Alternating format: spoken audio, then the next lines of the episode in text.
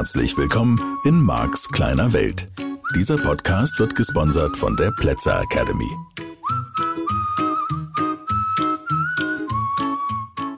Ja, hallo, schön, dass du auch diese Woche wieder dabei bist. Ah, deine persönliche Veränderung. Haha, es geht voran, ja, es geht voran, wir kommen weiter und weiter. Und äh, natürlich kann man über das Thema der vergangenen Woche ein bisschen nachdenken. Das Thema Ängste ähm, ist allgegenwärtig. Wir werden immer mal wieder darauf zurückkommen, weil natürlich zum einen die Frage ist, okay, woran merke ich überhaupt, dass ich Ängste habe?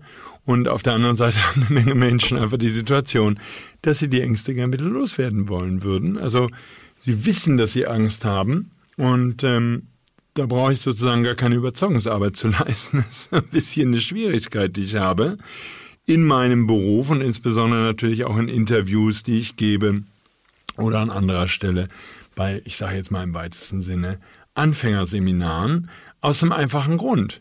Da fehlt eine Bewusstheit und viele Menschen rennen einfach so vor ihren Ängsten weg, dass sie es gar nicht mitkriegen wollen. Und das ist natürlich sozusagen äh, dann auch die Frage, werde ich als Botschafter an der Stelle angegriffen im Sinne von Marc, erzähl mir das nicht, ich will das vielleicht gar nicht wissen.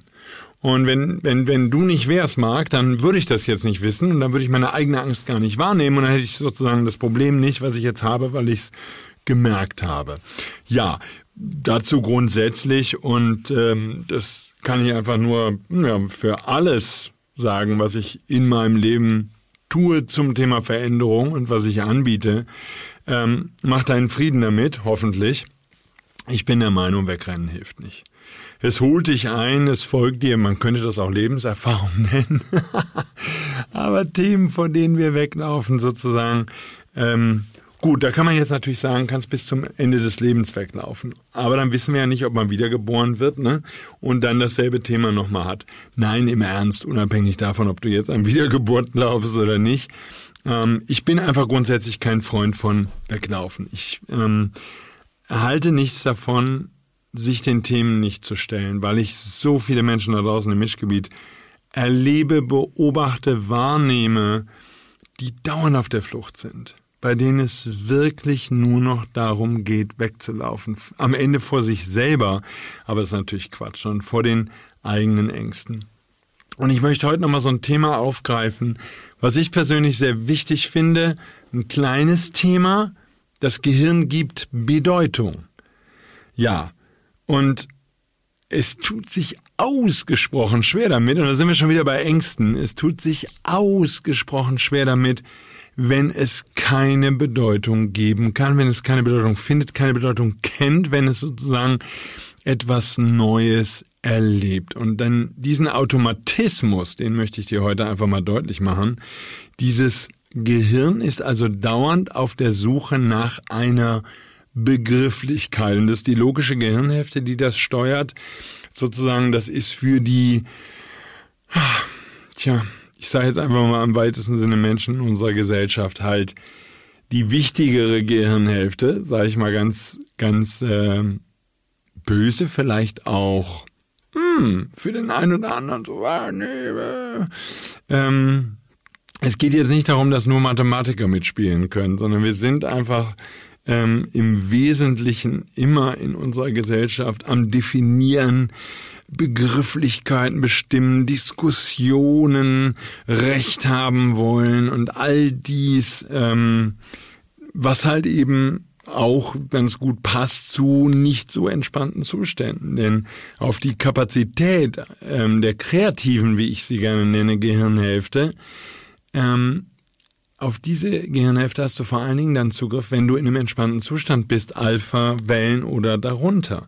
Wenn du in dem normalen Wachbewusstsein, Tagesbewusstsein eines Erwachsenen bist, in diesem Beta-Ding, Beta-Wellen, das heißt, das ist ein Frequenzbereich, der im weitesten Sinne mit Stress zu tun hat. Und dieser Stress ist ein bisschen unlogisch in meinem Modell von Welt, weil alphabetisch wäre ja so Alpha, Beta und dann so weiter. Aber da hängen wir uns jetzt mal nicht dran auf, dann nehmen wir einfach mal die Begriffe, übernehmen wir. Im entspannten Zustand hast du Zugriff auf mehr Ressourcen, mehr Kapazitäten, mehr Möglichkeiten.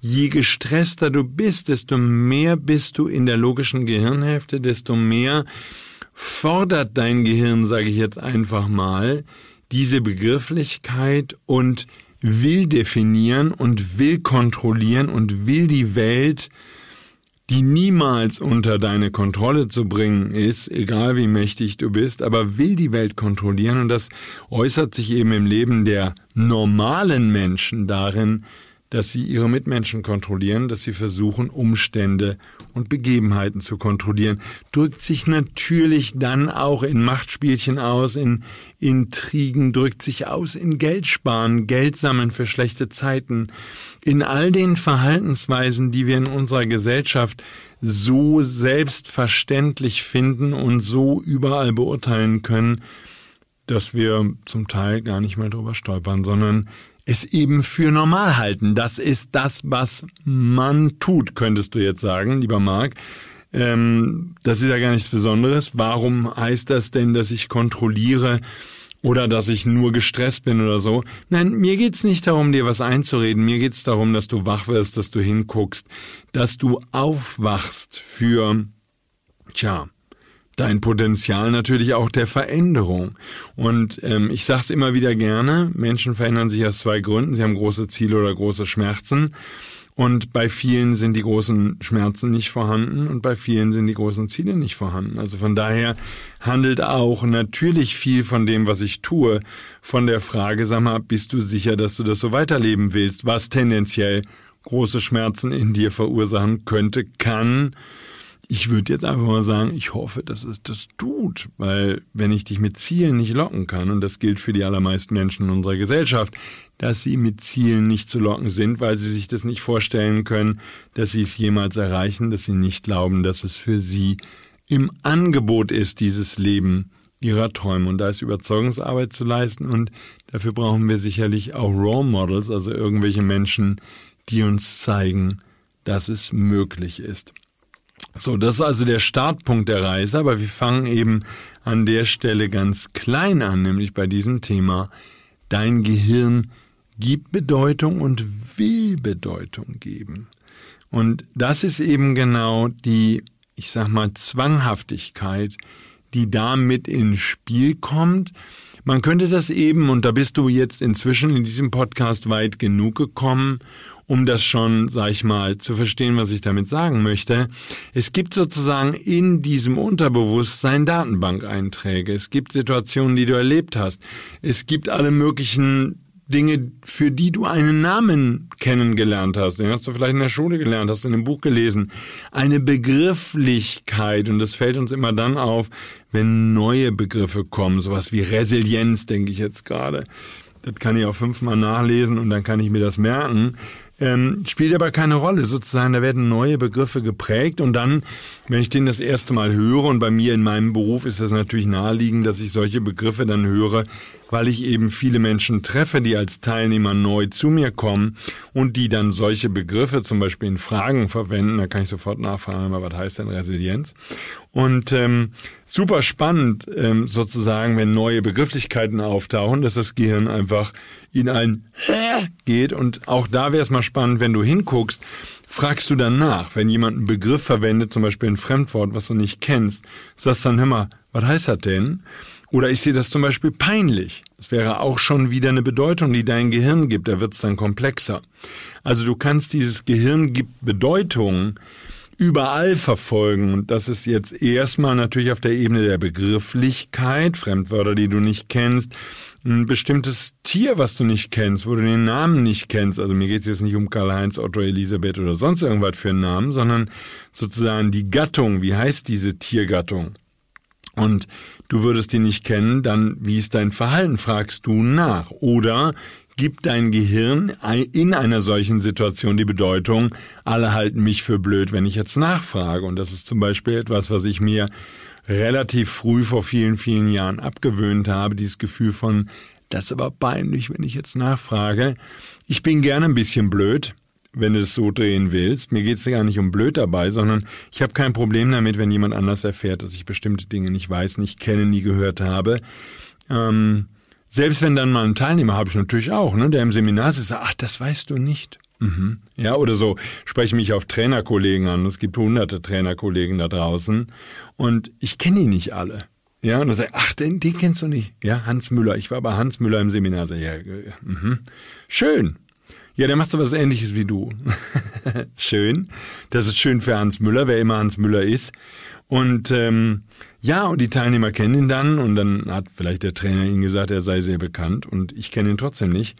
Das liegt aber einfach nur daran, nicht, dass der Trainer nicht wirklich bekannt ist, sondern einfach nur daran, dass ich zum Beispiel nicht viele Trainerkollegen kenne. Ich besuche natürlich Seminare, viel im Ausland, viel in Amerika und so, besuche da die Kollegen oder treffe auch für eine Menge Menschen im TLC und lerne von denen eine Menge neue Sachen.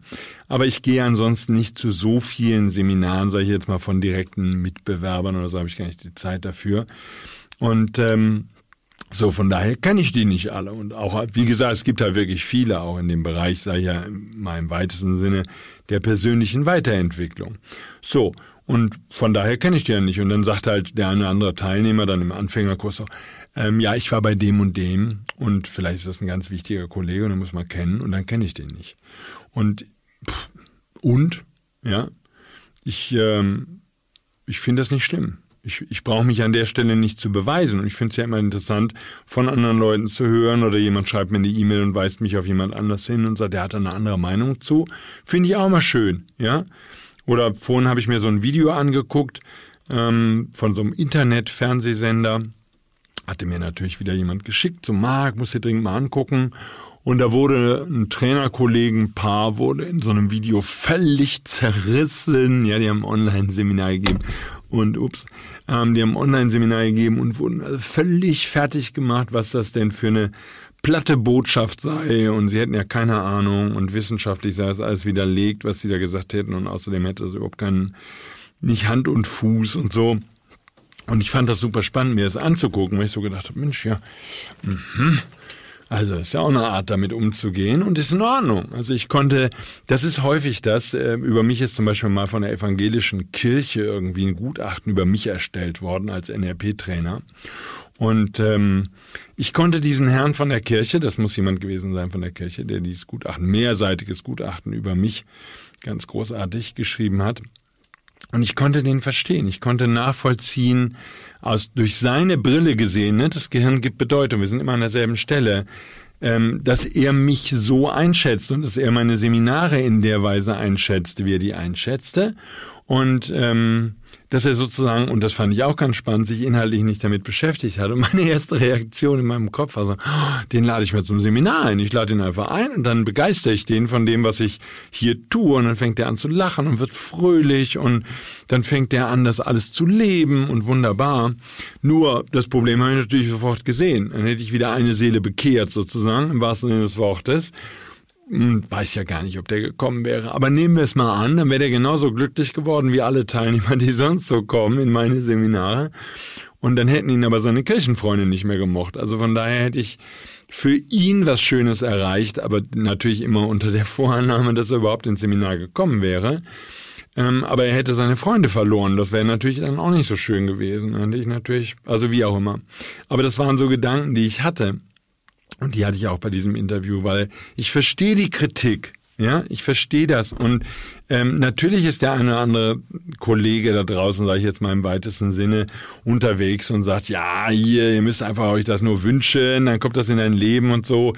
Und das stimmt natürlich auf irgendeiner Ebene. Das ist schon alles richtig. Alles, was jemals erschaffen wurde von Menschenhand, war erst ein Gedanke. So, und das, das ist alles völlig korrekt und ich kann das sehr gut verstehen, wenn jemand das in einem Video so erzählt. Und je nachdem, welchen Ausschnitt man dann heute auch wählt, das ist ja in so Interviews auch die Frage, ähm, oder selbst wenn jemand so ein Online-Seminar mitverfolgt, ist eine spannende Frage, ähm, sozusagen, was, was da an, an letztlich an Zitat noch am Ende rüberkommt. Nur, ich sag mal, wenn man die Botschaft so sendet, dann ist die natürlich für viele Menschen nicht verständlich. Und äh, von daher darf man dann sehr vorsichtig sein. Ähm, zum einen natürlich auch, wenn man etwas sagt und natürlich zum anderen auch, wenn man jetzt so ein, so ein Training oder wie auch immer zerreißen will. Das ist ja, ist ja vollkommen logisch. Also deswegen immer ein bisschen, bisschen vorsichtig ähm, mit deiner eigenen Meinung, weil, also mit jedermanns Meinung, aber bei dir geht's halt eben um deine Meinung und bei mir um meine. Dass man einfach nochmal sagt, komm, lass uns nochmal genauer hinschauen und lass uns nochmal gucken. Ähm, woher kommt diese Meinung? Warum ist es dir so wichtig, dass ich deine Meinung annehme, wenn es jetzt um eine Diskussion gehen würde? Und hier ist eine Menge Möglichkeit auch zu lernen für sich selber. Und ich, ich lerne das zum Beispiel in meiner Partnerschaft immer wieder, dass wir sehr offen über Dinge reden und ähm, sehr, sehr klar sagen können, wie sehe ich das, wie siehst du das und was macht das mit mir, wenn du das anders siehst, bei, siehst, bei Themen, die mir wichtig sind. Da habe ich eine Bedeutung gegeben und da hätte ich gerne, dass der Rest der Menschheit, insbesondere die Menschen, die ich mag und liebe, natürlich dieselbe Bedeutung geben. Und da mal rauszufinden, warum ist das überhaupt so? Warum, warum ist uns das so wichtig, dass andere in bestimmten Bereichen dieselbe Meinung haben? Fühlen wir uns ansonsten angegriffen, alleingelassen, nicht verstanden und so?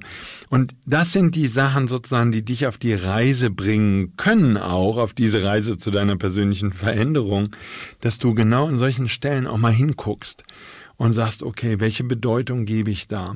Und du merkst ja immer schon, auch wenn du die ganzen vergangenen Folgen mal so gehört hast, das ist halt so unglaublich subjektiv, das ist so unglaublich zufällig. Welche Bedeutung dein Gehirn gibt, hängt von deiner Ursprungsfamilie ab, von kleinsten Situationen zum Teil in deinem Leben, die du erlebt hast. Und dann zack, gibt dein Gehirn Bedeutung und sagt, zack, das ist so, das gehört so, so ist das und fertig und das wird jetzt auch mal nicht diskutiert. Und es gibt natürlich, und das sage ich jetzt einfach mal so unter uns hier, und du verstehst schon, wie ich das meine, das gibt natürlich ein trügerisches Gefühl von Sicherheit. Ne? Wenn du das Gefühl hast, dieses Thema habe ich jetzt ein für alle Mal für mich entschieden. Das ist jetzt dann Deal hier.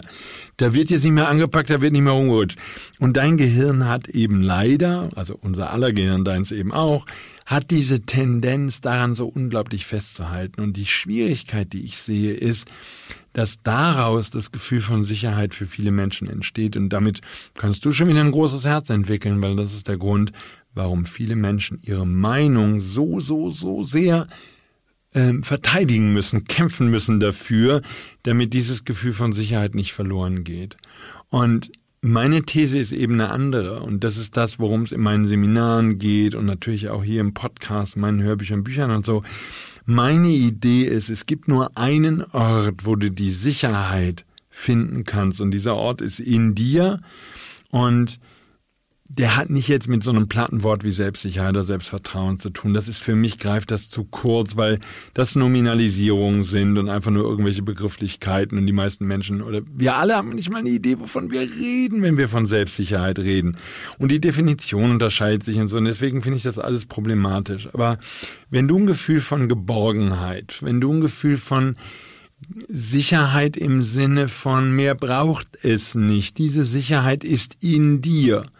Ähm, wenn du das findest, und ich habe halt eben viele, viele Teilnehmer auf diesem Weg begleiten dürfen, und das kann ich sagen aus dem Feedback dieser Menschen, ähm, da ist das entstanden. Und die haben diesen, diesen wundervollen Weg ähm, oder sich auf diesen wundervollen Weg begeben, sage ich am besten. Die sind nicht angekommen, wir alle sind nicht angekommen, weil es eine Reise ist für alle Ewigkeit.